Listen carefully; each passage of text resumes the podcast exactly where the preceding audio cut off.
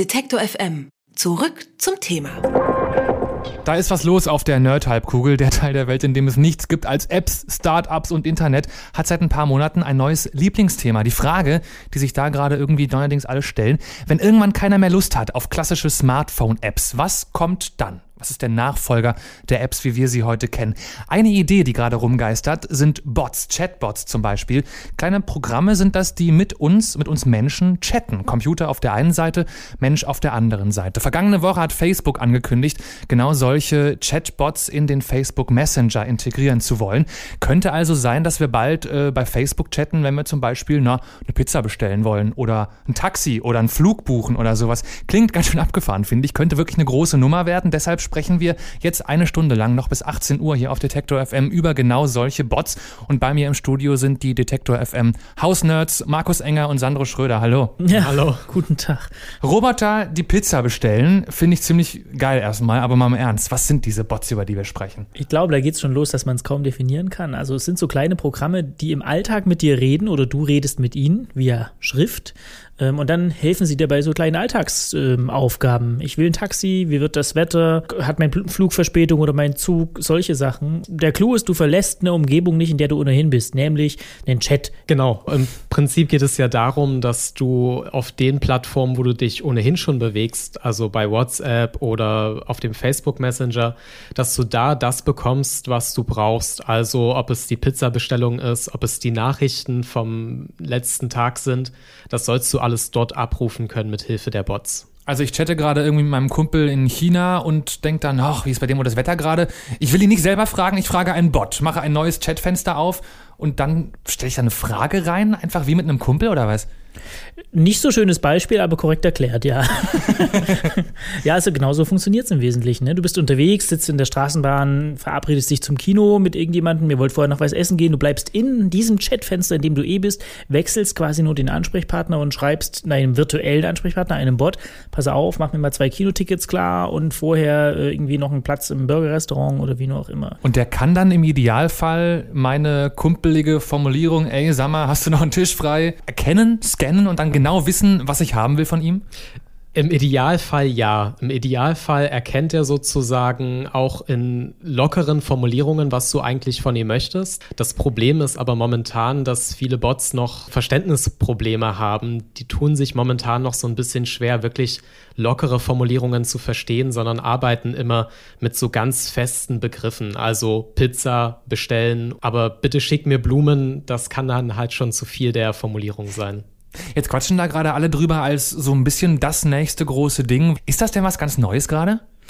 Also die Idee eines Bots als solche, als solche ist überhaupt nicht neu, gibt es schon ziemlich lang. Wahnsinnig nerviges Beispiel ist Clippy, diese kleine Büroklammer in oh Microsoft Word, die dich war die schlimm. wahnsinnig Möchten genervt Sie einen hat. Brief schreiben. Unfassbare Grütze, aber das ist auch schon ein Bot gewesen und von der Güteklasse gibt es so einige schon seit einigen Jahren. Der Unterschied ist, dass Clippy und all diese schlechten Bots ähm, nicht mitlernen. Die hatten halt ein Instrumentarium und ein Vokabular, das sie kannten und das haben sie immer wieder abgefeuert, ob das gerade half oder nicht. Und was die Bots jetzt können sollen, ist lernen. Also wie reden wir, wann sagen wir was, wie funktionieren wir als Menschen, was ist so unsere Syntax, wie betonen wir irgendwas, all diese ganzen Sachen. Ähm, das ist, wie gerade schon gehört, noch total in den Kinderschuhen. Also im Moment ist es noch so, dass du als Mensch erstmal lernen musst, was der Bot versteht und nicht andersrum. Aber in einer Vision soll das schon so dahin gehen, dass du halt eine Weile mit so einem Bot zu tun hast und dann versteht er dich irgendwann. Das dreht sich auch manchmal in sein eigenes Gegenteil. Microsoft hatte kürzlich einen Bot, wo es im Prinzip darum ging, einfach ganz locker mit Leuten zu unterhalten sich, ganz fluffig. Und da haben sich dann ein paar. Auf Twitter war das, ne? Ich glaube auf Twitter. Und so ein paar Leute haben sich zusammengeschlossen, haben dem halt ein bisschen rassistische Kommentare beigebracht und dann hat er angefangen, Leute zu beleidigen. Uiuiui. Und dann mussten sie das Ding halt wieder offline nehmen und auch ähm, diesen einen Sprachbot. Cortana. Cortana. Wie man jetzt kürzlich las, wird auch der reihenweise sexistisch angemacht von irgendwelchen Benutzern. Also da kommt auch die schlechten Seiten des Menschen ein bisschen raus. Aber gibt es auch schon konkrete Beispiele, wo es schon so ein bisschen zumindest funktioniert? Also in Amerika gibt es ein paar. Uber, dieser Taxidienst, Taxiersatz, Mitfahrzentrale, ähm, ist da schon komplett eingebunden in den Facebook Messenger. KLM, diese Fluglinie wohl auch, zeigt dir, ist dein Flug zu spät oder dein Boardingpass oder so. Und jetzt vergangene Woche hat Facebook ja angekündigt, dass sie den Messenger öffnen wollen für alle möglichen Bot-Integrierungen. Und ähm, was im Moment entwickelt wird, ist wohl eine Integration von eBay. Also der sagt Bescheid, wenn du überboten wurdest.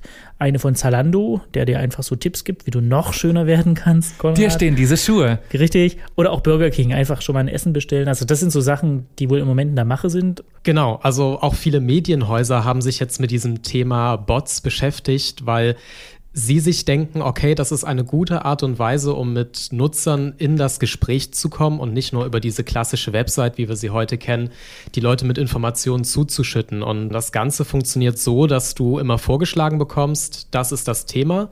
Das ist dann immer in so einer Chat-Optik, wirklich mit Chatblasen, wie man das von WhatsApp oder ähnlichem kennt. Das und das ist gerade passiert, willst du mehr wissen? Und dann musst du auch wirklich ankreuzen, hier, ja, ich möchte mehr wissen, ich muss das dann anklicken und dann bekommst du quasi das nächste nächste Informationshäppchen als Sprechblase zugeschickt. Hier im Detektor FM Studio sitzen immer noch echte Menschen, keine Sorge. Ich sag jetzt dem äh, Musikbot hier im Studio mal kurz einen Song abspielen bitte und dann quatschen wir gleich weiter und ich würde gerne auch wissen, wie das schon klappt. Also ihr zwei habt ja schon schon ein bisschen rumprobiert an, an echten Bots, ne?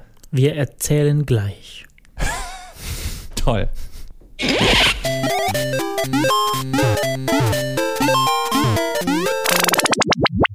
Detektor FM. Zurück zum Thema. Bots, Chatbots, kleine Programme, die am anderen Ende von Chatfenstern sitzen und mit uns, mit Menschen chatten, so als wären es naja, fast als wären es echte Menschen. Ich habe gerade schon von unseren äh, beiden, ich habe sie liebevoll Hausnerds getauft heute, Markus Engert und Sandro Schröder gelernt, dass das alles, naja, noch in den Kinderschuhen steckt, größtenteils, aber auch, warum gerade ungefähr die halbe Medienwelt und ja, jedes große Internetunternehmen unbedingt darüber nachdenken und ausprobieren will, dass sowas jetzt aber bitte auch endlich mal äh, praxistauglich wird. Und jetzt will ich wissen, wie kann ich da mitmachen? Also wie komme ich rein in die schöne, bunte Welt der Bots? Noch immer äh, Sandro Schröder, Markus Engert hier bei mir. Tag ihr zwei. Guten Tag nochmal. Ihr habt's probiert, ne? So richtig. Okay, wie geht das? Für mich als komplett Neueinsteiger, wo fange ich am besten an, darum zu probieren? Eine Möglichkeit, die du ganz bestimmt schon auf deinem Handy hast, ist der Facebook Messenger. Yes. Facebook hat das ja jetzt geöffnet für die Bots. Und da gibt es beispielsweise den Bot von CNN, von dieser amerikanischen Nachrichtenagentur-Seite. Und da kannst du dann immer fragen, was sind denn heute die Schlagzeilen des Tages? Du schreibst also einfach CNN, eine Kurznachricht mit ähm, Headlines als Begriff.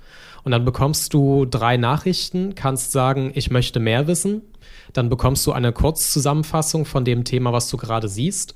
Oder du kannst sagen, bitte sag mir zum Thema Sport. Dann schickst du eine kurze Nachricht mit Sport noch mehr. Und dann kriegst du die Schlagzeilen zu dem Thema zugeschickt. Also der Bot sucht dann nach so Wörtern wie Sport, Schlagzeilen und wenn die irgendwo in deiner Frage drinstecken, dann hofft er, dass du äh, das wissen willst und schickt dir genau diese Schlagzeilen zum Beispiel als Antwort. Genau, leider ist es beim CNN-Bot noch so, dass du wirklich nur die Begriffe schicken kannst. Sobald du das Ganze in einen Satz packst, erkennt er das nicht mehr, sondern du musst wirklich nur das Wort schicken, also Sport. Markus, wie waren deine ersten Gehversuche? Wie fühlst du dich mit Bots im Gespräch? Ah, ich fühle mich nach wie vor großartig, mit oder ohne Bot. also ich habe mir das Ganze mal in einer bestehenden Messenger-Umgebung angeschaut. Telegram ist so ein WhatsApp-Konkurrent quasi und da kann man zum Beispiel den Bot von Forbes ähm, abonnieren. Ist ja auch so ein Nachrichtendienst ähm, und der schickt einem dann Überschriften, also ganz normale Nachrichtenmeldungen da rein. Wenn dich das interessiert, hast du so ein paar vorgegebene Befehle, mit denen du darauf reagieren kannst. Dann kriegst du, wenn du willst, eine Zusammenfassung der Nachricht. Du kannst sie auch lesen, den Text Text, der dir empfohlen wird, und zwar innerhalb des Messengers. Also es baut sich jetzt keine Seite auf oder kein Bild oder irgendwas, sondern du kriegst so Textnachrichten. Also keine Ladezeit quasi. Äh, Im Prinzip null Ladezeit. Du kriegst eine Textnachricht, die liest du und wenn du fertig bist, drückst du auf Next und dann kommt der nächste Teil des Textes und der nächste. Und das ist gerade für so unterwegs vielleicht auch ganz nett, wenn man schlechten Empfang hat oder sowas. Das ist ganz niedlich. Ähm, einer, wo ich wirklich ganz angetan war davon, das ist der ähm, Translator-Bot, also im Prinzip ein Übersetzer hat im Prinzip eigentlich auch jeder schon als App auf dem Telefon oder kann man auch einen Google Translator benutzen. Aber auch hier innerhalb von Telegram, dem, äh, dem Messenger, du tippst einfach irgendeinen Satz ein ähm, und der wird fast in Echtzeit übersetzt und das sogar ziemlich gut. Also es klappt echt ganz gut. Und du kannst auch über so Kurzbefehle quasi die Sprachen definieren. Du schreibst dann Schrägstrich, Slash quasi äh, Set Language to irgendwas, Deutsch oder Englisch oder wie auch immer so. Und dann weiß der, okay, das ist Eingabesprache, das ist Ausgabesprache. Aber eigentlich ja nur ein bisschen komplizierter als irgendeine herkömmliche Translator-App, wenn ich da sogar noch so Codebefehle reinschreiben muss, oder? Ja, also das ist am Anfang halt mal eine Hürde. Ne? Du musst diese Befehle irgendwie erstmal sehen. Du hast ein kleines Menü übrigens auch, wo du dir bestehende Befehle anzeigen lassen kannst. Du musst die nicht auswendig lernen und das musst du halt am Anfang einmal machen. Aber danach fand ich es irgendwie ganz galant, weil du bist ohnehin in dem Messenger, wechselst nur kurz den Kanal, tippst einen Satz ein, der ist fast in Echtzeit, hast du den in einem ordentlichen Englisch oder Spanisch oder wie auch immer auf dem Schirm. Das klappt schon echt ganz gut. Und sonst, wie waren so, so eure Erfahrungen vielleicht gemessen an der Erwartungshaltung, mit der ihr rangegangen seid an diese neuen künstlichen Intelligenzen? Also der Begriff künstliche Intelligenz ist, glaube ich, momentan noch weit, weit weg, um ehrlich zu sein. Denn die meisten Bots reißen einen, ehrlich gesagt, nicht gerade vom Hocker, sondern man muss sich als Mensch fast schon in diese Maschinensprache reinfuchsen. Man muss Begriffe lernen, man muss sich daran gewöhnen, dass sie noch sehr, sehr wenig verstehen. Und deswegen war ich ehrlich gesagt ein bisschen enttäuscht, weil dafür, dass das Thema gerade so gehypt wird, sind die noch ziemlich unspektakulär. Markus? Ich habe natürlich angefangen mit dem Forbes-Bot, mich total natürlich zu unterhalten und ich bin kolossal gescheitert. Also ich an ihm oder er an mir, man weiß es nicht. Wir haben mal was mitgebracht, wo wir das mal hören können, wie das dann klingt, wenn man mit so einem Bot redet, wie wir miteinander reden. What's up? Hey there, what's shaking? I'm asking you, my friend. I'm sorry, I cannot answer at the moment. Please try again a bit later. Don't mind, had no coffee yet, hmm? How about showing me some tech news? I'm sorry, I cannot answer at the moment. Please try again a bit later. Okay, um, then show me some interesting news about bots. I'm sorry, I cannot answer at the moment. Please try again a bit later. Klappt ja schon ganz toll. Markus Engert im Gespräch mit dem Chatbot von Forbes. Ja, was hättest du gerne eigentlich gehört von ihm? Ja, ich hätte eigentlich gerne Nachrichten über Bots bekommen. Also vom Bot-Nachrichtengenerator. Voll Meta. Ist ja, ja. Auch ganz schön kompliziert, der Arme. Ja, es ist natürlich meine Schuld. Also, äh, Bots, ein Thema, was Spaß macht schon ein bisschen. Die beiden grinsen mich an. Aber was auf jeden Fall noch ein Thema ist, wo noch viel passieren muss, bis die Dinger sich an uns anpassen und nicht mehr wir uns denen anpassen müssen, können. Was da so passieren sollte in den nächsten Jahren, was noch auf uns zukommen könnte, das erklärt uns gleich ein Bot-Experte hier bei Detektor FM. Vorher danke an äh, die beiden Hausbots hier, Markus Engert, Sandro Schröder. Danke. Danke Gerne. auch.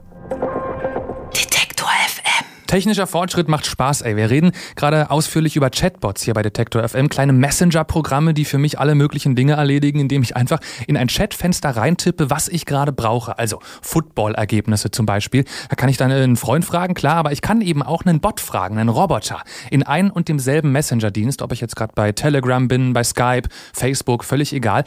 Und ich soll mit diesen Bots genauso schreiben können wie mit meinen Kumpels. Also, ey, sag mal, meine Lieblingsmannschaft, wir hatten die gespielt gestern Abend. So ist zumindest die Theorie. Wir haben das jetzt schon ein bisschen probiert heute hier bei Detektor FM und naja, es funktioniert so lala. Schon nett, aber noch nicht mega cool, würde ich sagen. Deshalb will ich wissen, wohin geht die Reise noch? Was werden diese Bots in Zukunft können? Und ich hoffe, dass mir Martin Hoffmann das sagen kann. Er ist Online-Journalist, Entwickler und arbeitet genau an dieser Frage. Hallo Martin. Hallo. Also wir sind so semi-begeistert hier davon, was äh, die Bots, die wir probiert haben, bisher können, würde ich mal sagen. Sind wir nur zu doof, die richtig zu bedienen oder kommst du nach viel Beschäftigung damit zu einer ähnlich mittelmäßigen Zwischenbilanz? Also ich glaube, im Moment sind Bots tatsächlich eher noch ein Versprechen auf die Zukunft. Ähm, bis jetzt gibt es ganz, ganz viele Experimente da draußen, es gibt viele Versuche, ähm, aber es wirkt für mich auch schon noch so ein bisschen so, als ob all das, was da im Moment getrieben wird, noch nicht so hundertprozentig äh, ausgewogen ist. Ich glaube, da ist schon noch Luft nach oben.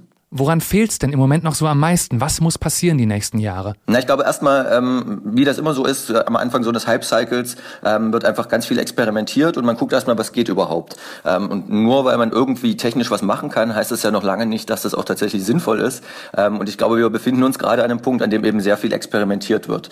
Die Texteingaben, äh, die wir jetzt zum Beispiel im Facebook Messenger sehen, ähm, sind bei Weitem noch nicht so gut, wie sie vielleicht mal sein müssen, um tatsächlich ein natürliches Gespräch zu ermöglichen. Also das, was du vorhin gesagt hast, dass man einem Bot so schreiben können sollte wie einem Freund, ähm, da sind wir, glaube ich, doch noch ein Stück davon entfernt. Äh, gerade wenn es eben auch darum geht, vielleicht nicht einfache Aufgaben einfach nur zu erfüllen, die relativ überschaubar sind, wie zum Beispiel, äh, ich möchte mir eine Pizza bestellen oder einen Flug buchen, sondern wenn es dann eben auch an komplexere Dinge geht, also zum Beispiel den äh, oft zitierten äh, Journalismus über einen Bot zu vermitteln. Da sind wir doch schon wirklich noch ein Stück weit davon entfernt, dass das astrein funktioniert. Was meinst du, sind dann so ganz konkret die nächsten großen Hürden, die genommen werden müssen, damit eben das genau besser wird, was du gerade beschrieben hast? Also ich glaube, ähm, dass im Moment Grundlagenarbeit gemacht wird. Ähm, Facebook hat jetzt zum Beispiel in seinem Messenger ja eine Entwicklungsumgebung zur Verfügung gestellt, auf die sich Entwickler andocken können ähm, und die sie nutzen können. Das wird sicherlich dafür sorgen, dass das mit der Sprecherkennung ein bisschen besser funktioniert.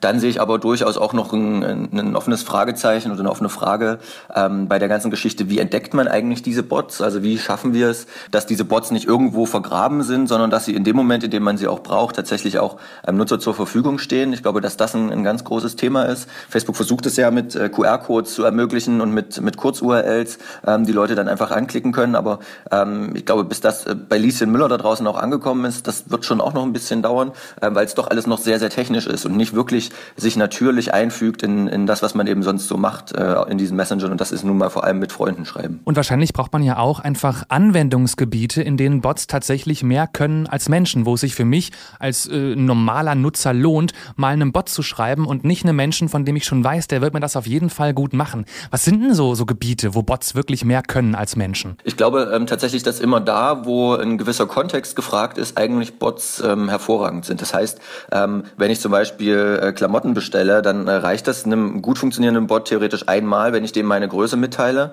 ähm, und vielleicht auch meine bevorzugten Farben und dann muss ich ihm das nicht immer wieder erzählen und muss das nicht immer wieder neu auswählen, sondern der merkt sich das dann einfach. Das ist sicherlich auch äh, einer der zentralen Punkte, warum da ein Unternehmen wie Facebook so ein großes Interesse dran hat, weil natürlich, äh, die bewerten das ja nicht, weil sie ähm, altruistisch sind, äh, sondern denen geht es am Ende des Tages tatsächlich darum, damit Geld zu verdienen. Und ähm, sie sehen eben einen großen, ein großes Potenzial dort äh, in den Messengern, die Leute dazu zu kriegen, dass sie ihre Kreditkartendaten hinterlegen äh, und dann einfach dort Buchungen vornehmen, die sie vielleicht sonst auf einer fremden Website gemacht hätte. Aber das verstehe ich noch nicht. Also Apps, klar, kann ich verkaufen. Bots, die einfach nur in irgendeinen Messenger integriert werden, ja erstmal nicht. Und auch wenn ich da meine Zahlungsdaten angebe, dann doch nur, um andere Firmen für ihre Dienstleistungen zu bezahlen. Wie kann denn zum Beispiel Facebook mit einem Bot Geld verdienen? Normalerweise läuft das auf der Plattform bei Facebook so, dass die halt sagen, okay, ähm, jedes Geschäft, was ihr hier bei uns tätigt, da werden wir zu einem bestimmten prozentualen Anteil einfach beteiligt ähm, und wir kriegen quasi für jede, für jede Abwicklung immer ein paar Cent äh, Beträge dazu. Ähm, wer sagt eigentlich nicht, dass Leute nicht auch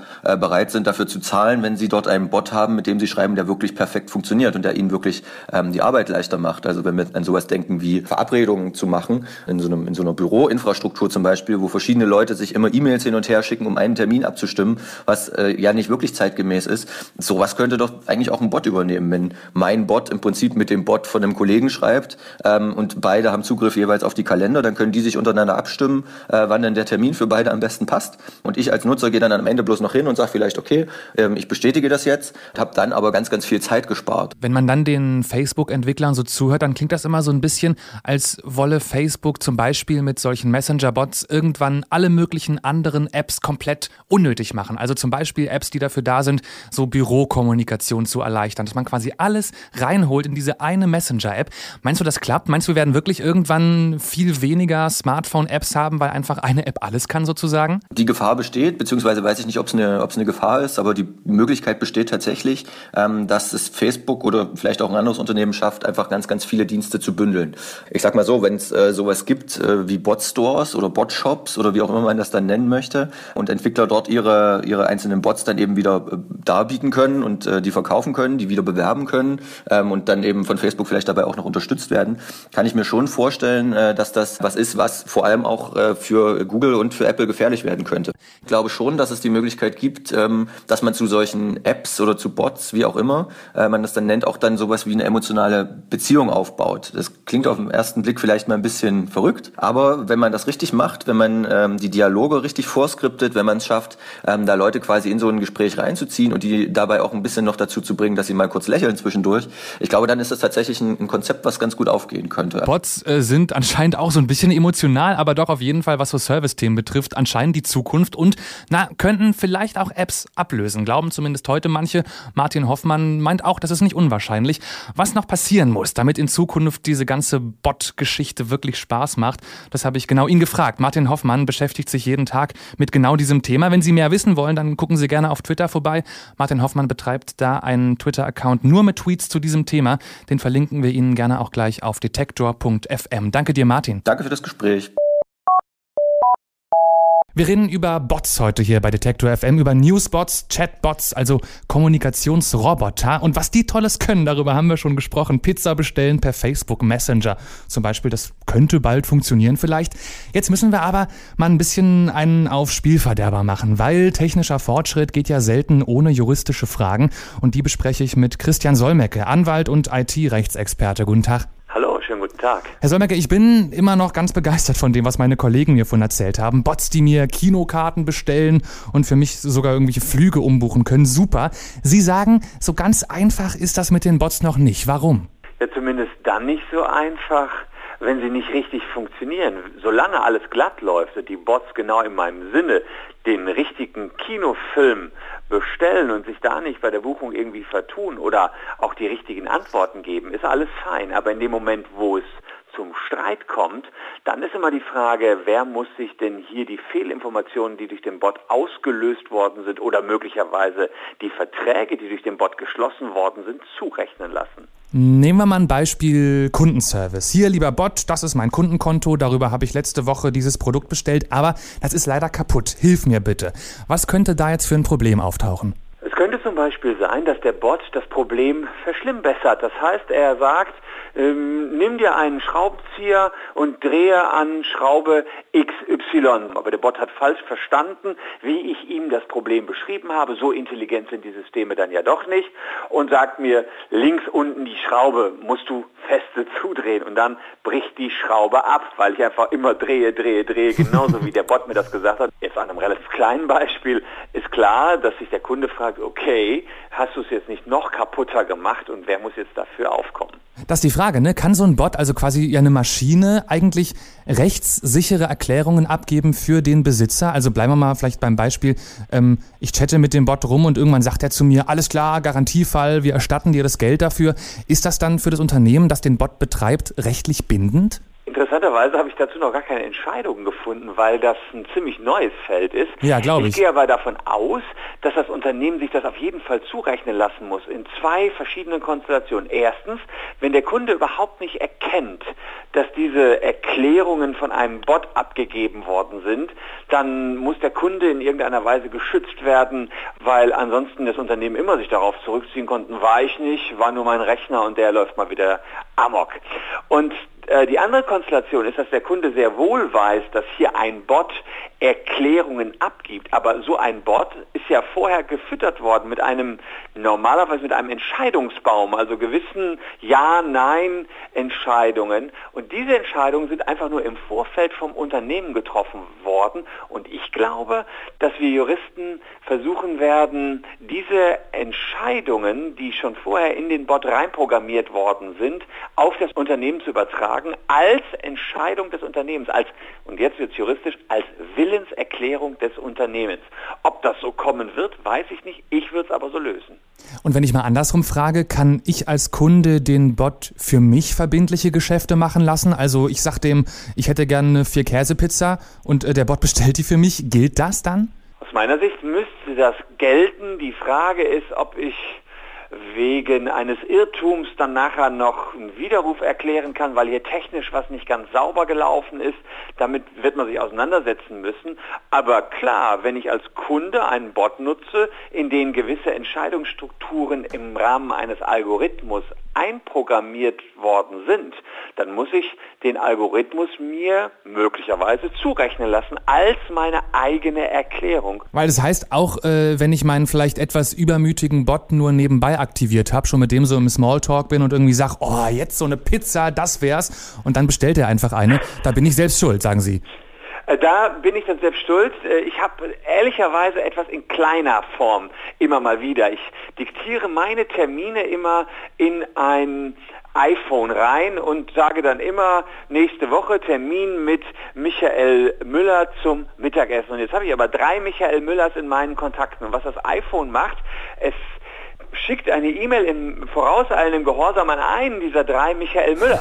und immer wieder passiert mir das, und das mit verschiedensten Personen, dass die mir dann sagen, ja, hör mal, ähm, haben wir einen Mittagessentermin? Und da ist auch so ein Mini-Bot, der jetzt schon für mich arbeitet, eine Mini-Intelligenz, die aber wirklich laufend schief geht und die unterschiedlichsten Leute zu Terminen mit mir einlädt, die eigentlich gar nicht eingeladen werden sollen. Also ganz ausgereift sind die Systeme noch nicht. Lassen Sie uns noch einen Blick in die Zukunft werfen, Herr Solmecke. Ich finde es super, dass ich Sie hier einfach so anrufen kann, aber es gibt ja immer wieder diese lustigen Statistiken, welche Berufe demnächst von Robotern abgelöst werden könnten.